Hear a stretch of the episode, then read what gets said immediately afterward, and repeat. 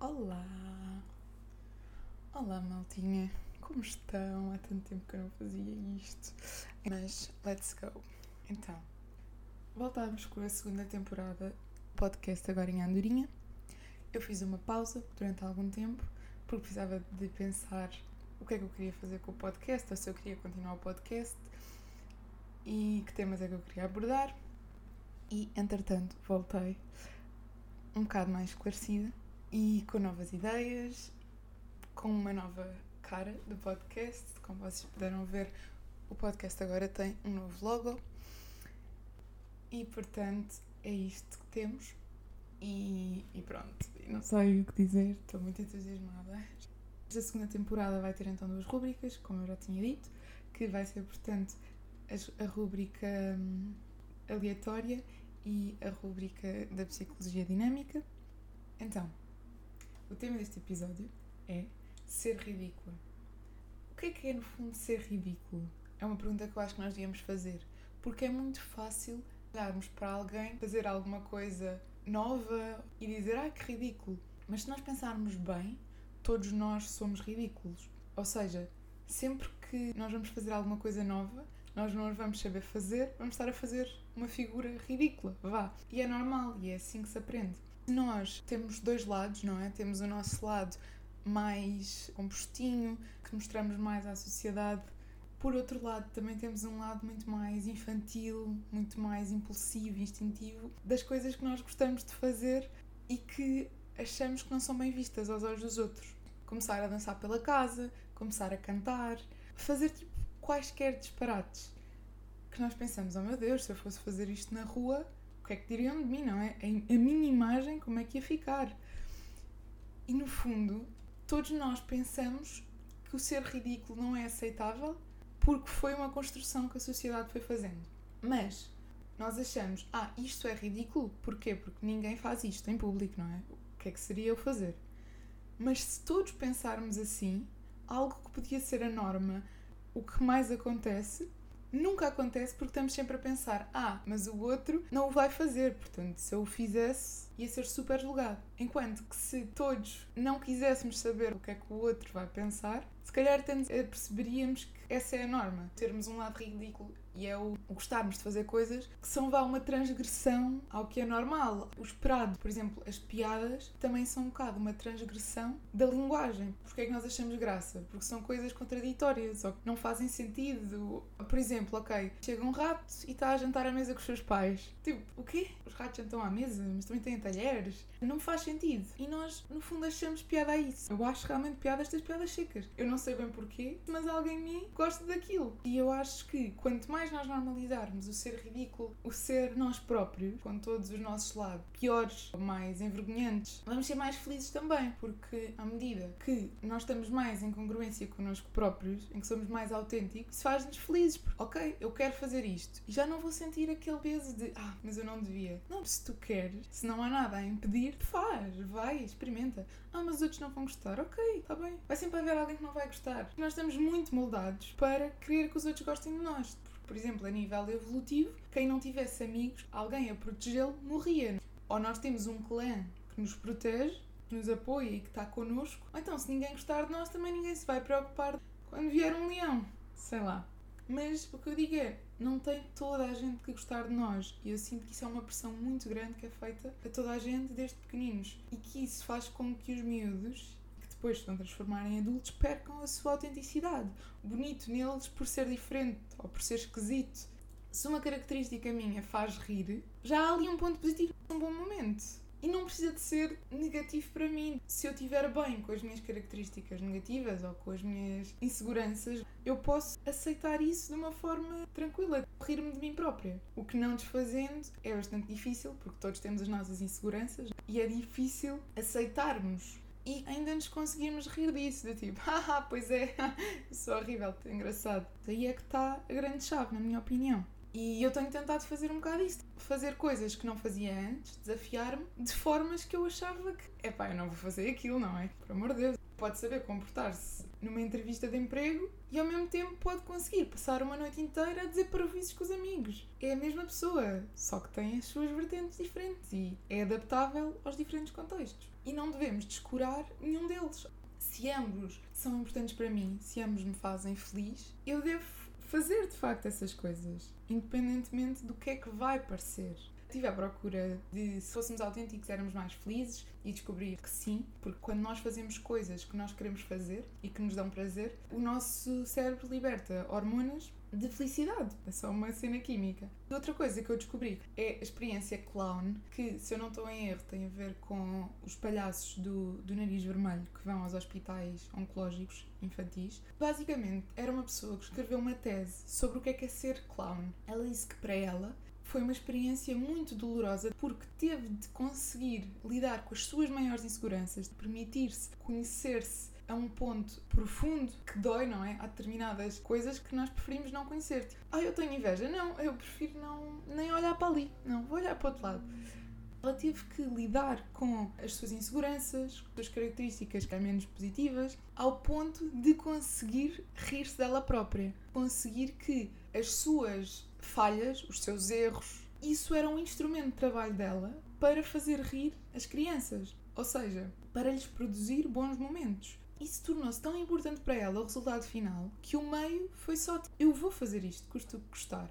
Primeiro porque ia ficar com um conhecimento muito profundo dela própria e isso é muito bom para toda a gente, como é óbvio, conhecermos. E depois porque pôde usar essas coisas que ela chamaria de negativas para ajudar outras pessoas. Então ela diz que fez esse trabalho, que foi bastante complicado, mas que foi super gratificante. Conhecia realmente muito, muito bem as suas fraquezas, conseguia usar isso para fazer rir os outros. Eu pergunto-me o nível de bem connosco próprios que nós temos de estar para conseguirmos usar perante outros as nossas fraquezas sem medo que eles usem essas fraquezas como arma. Temos de estar mesmo tranquilos. E eu achei mesmo muito interessante, porque basicamente o que se dizia era que essas fraquezas deixavam de ser fraquezas, passavam até a ser algo bom porque fazia rir os outros, porque trazia alegria em momentos em que eles não conseguiam ter grande alegria. Eu comecei a ver com outros olhos a questão das fraquezas, dos erros, porque de facto não é por pouca gente admitir as suas fraquezas que não as temos todos. E se calhar se todos falássemos, isso ficava normalizado. Por eu me mostrar como eu sou, de repente a fraqueza é só um instrumento. Isto sou eu, portanto, mesmo que eu não mostrasse assim, eu já era assim à mesma. Ah, eu queria dizer mais uma coisa. Já sei. Todos nós temos guilty pleasures. São prazeres, coisas que nós gostamos, que achamos que a maioria da sociedade vai reprovar. E então, em vez de dizer só que gostamos, dizemos este é o meu guilty pleasure. Se nós pararmos algum tempo com, com esta questão, mas porquê? Porquê é que eu tenho que me justificar, dizer que eu sinto culpa por gostar, por exemplo, de trash TV? Se aquilo me entretém, eu devia só dizer que gosto eu posso estar a aprender sobre alguma coisa que eu gosto muito e isso vai produzir substâncias no meu cérebro que me vão fazer sentir bem, entusiasmada. E ao mesmo tempo posso estar a ver um programa de entretenimento, Trash TV, a partida já é muito reprovado, eu posso estar a ver isso e o meu cérebro estar a produzir as mesmas substâncias. Então, se em ambas as situações eu estou feliz, porque é que uma há de ser pior que a outra? Não faz muito sentido. E foram feitos vários estudos e de facto as pessoas não é que não gostassem das coisas, elas sentiam-se era mal por saberem que as outras pessoas iam reprová-las. E maior parte dos participantes deste estudo dizia a mesma coisa. Se juntássemos todos estes participantes com polígrafo de dizer a verdade, todos diriam eu gosto disto. Então, a sua suposição anterior de eu não gosto disto porque os outros também não gostam ia cair por água. Ia ser de repente, ah não, eu gosto disto e está-se bem porque todos os outros também gostam é muito uma questão de perspectivas. O que é que a sociedade considera bem ou não? Não é assim tanto o que é que nós queremos fazer ou não. E entretenimento é entretenimento. A comédia é um entretenimento. Eu valorizo imenso estar num grupo em que me estou a rir. E se calhar ainda valorizo mais do que conversas interessantes. E às vezes é algo que é um bocadinho subvalorizado. Só porque não se encontra uma explicação e não tem que haver uma explicação.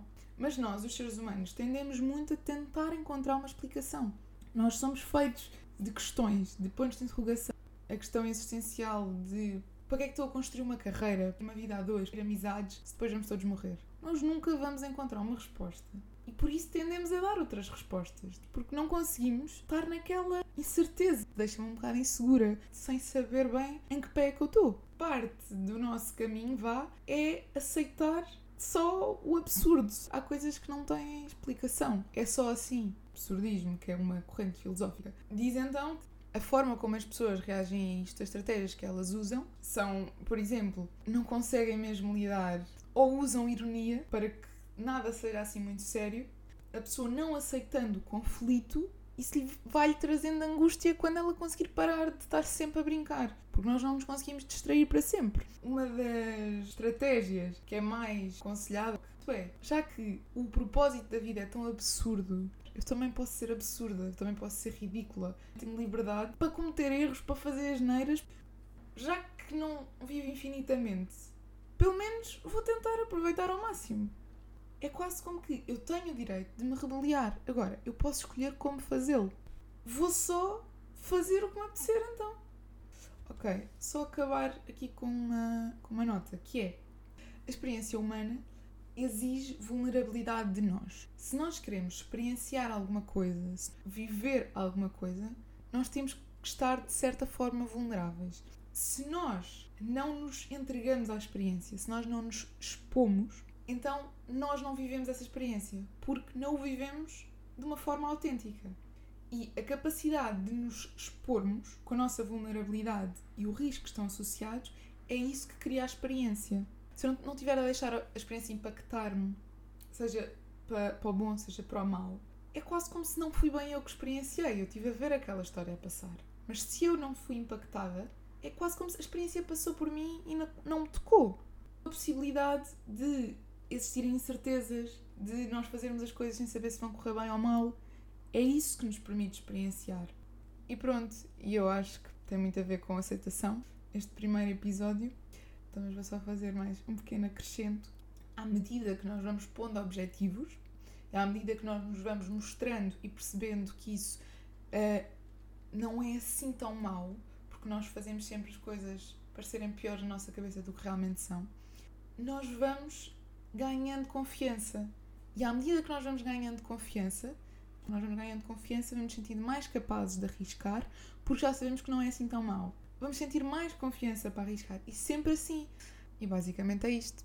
Por exemplo, e quem me segue uh, no Instagram já sabe, eu tenho tentado fazer todos os dias um bocado de exercício físico. Eu era uma pessoa que não fazia exercício físico praticamente nenhum, não tenho muita força, e comecei a sentir essa necessidade, mais a nível psicológico até do que físico, de preciso de mostrar a mim própria que eu consigo superar objetivos. Tenho essa força. Tem-me feito bastante bem e já tenho notado alguns resultados, o facto de estar a conseguir cumprir com algo que eu decidi. O facto de eu ter continuado sempre, ter eh, me disciplinado a isso, já devo estar a fazer isto para aí há 15 dias, tenho conseguido ter mais resiliência. E é bom desafiar-nos para não ficarmos estagnados, porque não. Depois começamos a quase a definhar, a pensar, ah, eu não consigo fazer isto, eu não consigo fazer aquilo, porque não tentámos, porque não fizemos, porque não experimentámos. Obrigada por terem assistido, quem assistiu. A sério, fico mesmo muito feliz. Este é o regresso do podcast. Obviamente, deve ter coisas a melhorar, como é óbvio, mas acho que estou contente. Fiquem atentos ao próximo episódio, a trazer mais temas giros. E é isto. A seguir, vamos ter então a rúbrica da psicologia dinâmica. Então, chegamos à rúbrica A Hora de Dinamizar. Vai ser então um espaço em que eu vou falar sobre dinâmica, psicologia dinâmica, em complemento ao post que eu deixei no meu Instagram. E portanto, o que é que eu vos posso dizer sobre a psicologia dinâmica? É também conhecida por psicodinâmica e tem algumas uh, teorias baseadas na psicanálise. A psicanálise era uma técnica um, ehm, utilizada primeiramente e era muito baseada na associação livre, portanto, o paciente ia dizendo coisas que iam à cabeça e ia tudo sendo interpretado pelo psicólogo. Na psicodinâmica, já tendemos a ter um foco muito maior na interação entre os dois. Ou seja, é muito mais importante a relação paciente-terapeuta do que só a interpretação do terapeuta. A psicodinâmica trabalha os nossos conflitos, isto é, existem determinados conteúdos que estão no nosso inconsciente, portanto, de experiências que nós vivemos, de coisas que nós pensamos, portanto, conteúdos que ficaram na nossa cabeça e que não estão acessíveis a nós neste momento, mas que entram em conflito com as nossas experiências atuais. E que por isso, às vezes, sentimos-nos frustrados ou tristes e não sabemos muito bem porquê, ou inseguros, e que isso tem de facto uma explicação uh, na psicodinâmica. Pronto. Normalmente, estes conflitos, estes traumas que ficam encapsulados vá, na nossa mente, recalcados, estão relacionados com a infância e vão então surgir quase como triggers quando o paciente está no momento atual, portanto, na sua vida, nas suas relações, no seu dia a dia. E em terapia é possível descodificar o que é que são esses traumas, como é que isso aconteceu e fazer, portanto, através da relação do paciente com o terapeuta, reviver esses acontecimentos e o paciente perceber o que é que lhe causou essa angústia ou essa mágoa e poder aceitá-la e trabalhá-la. Pronto. O que acontece é que as memórias, as emoções que foram vividas, quando são ameaçadoras, quando o paciente sente, o paciente, vamos falar do indivíduo, sente que o vão prejudicar, vão sendo reprimidas, vão sendo recalcadas e depois vão causando problemas, como o lixo que nós vamos pondo no armário, não é? E depois um dia abrimos o armário só para ir buscar uma camisola de lã e cai o lixo todo. E é um bocadinho isso que acontece com essas memórias. Pronto. Ficamos por aqui. Esta foi a rubrica desta semana. Fiquem atentos, para a semana vai haver outro episódio desta rubrica com outro alicerce da psicodinâmica. Este foi os conflitos internos e é bastante importante. Espero que tenham gostado. Qualquer dúvida é só dizerem. Tchau, beijinhos.